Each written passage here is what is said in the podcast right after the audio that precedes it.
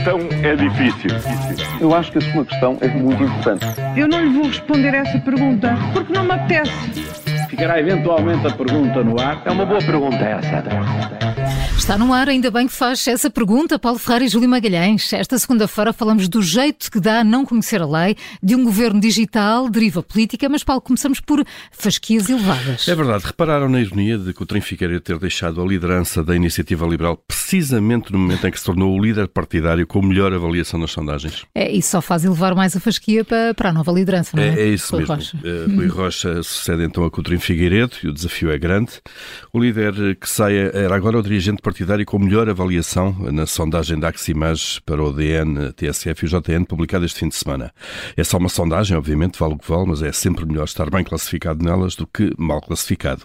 Portanto, Rui Rocha conquistou um partido dividido, como se viu, que mostrou muitas feridas nesta convenção, eh, mas também agora com uma fasquia muito elevada eh, na sua prestação enquanto líder. Não será tarefa fácil essa de cozinhar um arroz mais competente, isto para usar a emenda que passou muito ali pela convenção, não é? Olhem, e a propósito de sondagens, andamos eh, todos à deriva. Olha, pelo menos as sondagens mostram uma sociedade muito dividida. É dividida e fragmentada pelos vários partidos. O PS eh, já não tem maioria, o PSD apenas, eh, apesar disso, não ultrapassa os socialistas. Iniciativa Liberal e PSD juntos têm mais votos, mas insuficientes perante a esquerda. O Chega mantém-se na terceira posição e tudo isto mostra a pouca confiança que os portugueses mostram nos nossos políticos. Depois de darem uma maioria absoluta ao PS, um ano após, eh, não mostram, é, estão, ou melhor, mostram estas sondagens que estarão arrependidos e vão distribuindo os votos ou mesmo nos mesmos, eh, ou porque eh, não há alternativa, ou na oposição com em quem não acreditam, ou vão dando oportunidade aos que ainda não deram. Os políticos deviam refletir sobre o trabalho que andam a fazer, não pelo país, mas sobretudo por eles próprios. Olha, e, e se nós olhássemos antes para os aspectos positivos do esquecimento de Pedro Nuno Santos sobre a indemnização paga pela TAP Alexandre Leitão? Ah, falas eh, do facto do ex-ministro ser recordado agora que afinal autorizou esse pagamento por WhatsApp. É isso mesmo, Carla. E a palavra-chave para mim aí é WhatsApp. É um passo enorme, se olharmos bem, na digitalização do Estado eh, e das decisões do Governo. Não há cá papeladas, ofícios, despachos que andam ali de mão em mão a receber assinaturas, a exigir até muitas vezes que sejam levadas por estafetas de gabinete em gabinete eh, para serem formalmente assinadas. Pedro Nuno Santos resolvia a coisa de forma mais rápida, sem obrigar a bater árvores para se fazer papel e para gastar papel, claro.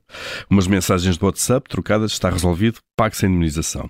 Bom, e este exemplo devia ser seguido. Eh, A habitual reunião de quinta-feira do Conselho de Ministros, por exemplo, re- resolvia-se muito bem, na maior parte dos casos, com mais um grupo do WhatsApp, não é? Não sabemos o que isso é.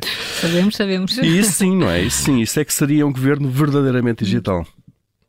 Olha, já agora vão para os cargos e não sabem as leis. Ah, e ainda o caso de Alexandra Reis, não é? É, o Jornal Público diz na edição de ontem que Alexandre Reis não declarou ao Tribunal Constitucional a indenização de 500 mil euros que recebeu com a saída da TAP. A lei diz que tinha 30 dias para o fazer. Ontem a ex-administradora desmentiu, dizendo que eh, pagou tudo e que os serviços técnicos, o, tudo o que os serviços técnicos impuseram, neste caso provavelmente o Departamento Jurídico, e que está disposta a repor o que for obrigatório e por isso, eh, eh, enfim, um desmentido com um subterfúgio aqui para o que não foi comunicado ao Tribunal eh, Con- eh, Constitucional. Ora, posto isto, para, para, que, para que é que servem, digo, os departamentos, o Departamento Jurídico eh, eh, da TAP? Eh, Este Departamento Jurídico já não serviu para eh, fazer todo este processo e desta vez também eh, para a ex, eh, a ex-administradora que tinha que pagar. Eh, Estes departamentos jurídicos destas empresas não têm, têm de fazer este controle e avisar administradores estão a não cumprir, é que não há mesmo explicação para esta ignorância ou forma deliberada de, de se exercer cargos públicos. Eh, tantos são os casos. Júlio Magalhães e Paulo Ferreira com as perguntas que marcam a atualidade. Amanhã há uma nova edição, é sempre a seguir ao Jornal das Sete. A questão é difícil. Eu acho que a sua questão é muito importante. Eu não lhe vou responder essa pergunta porque não me apetece. Ficará eventualmente a pergunta no ar. É uma boa pergunta essa.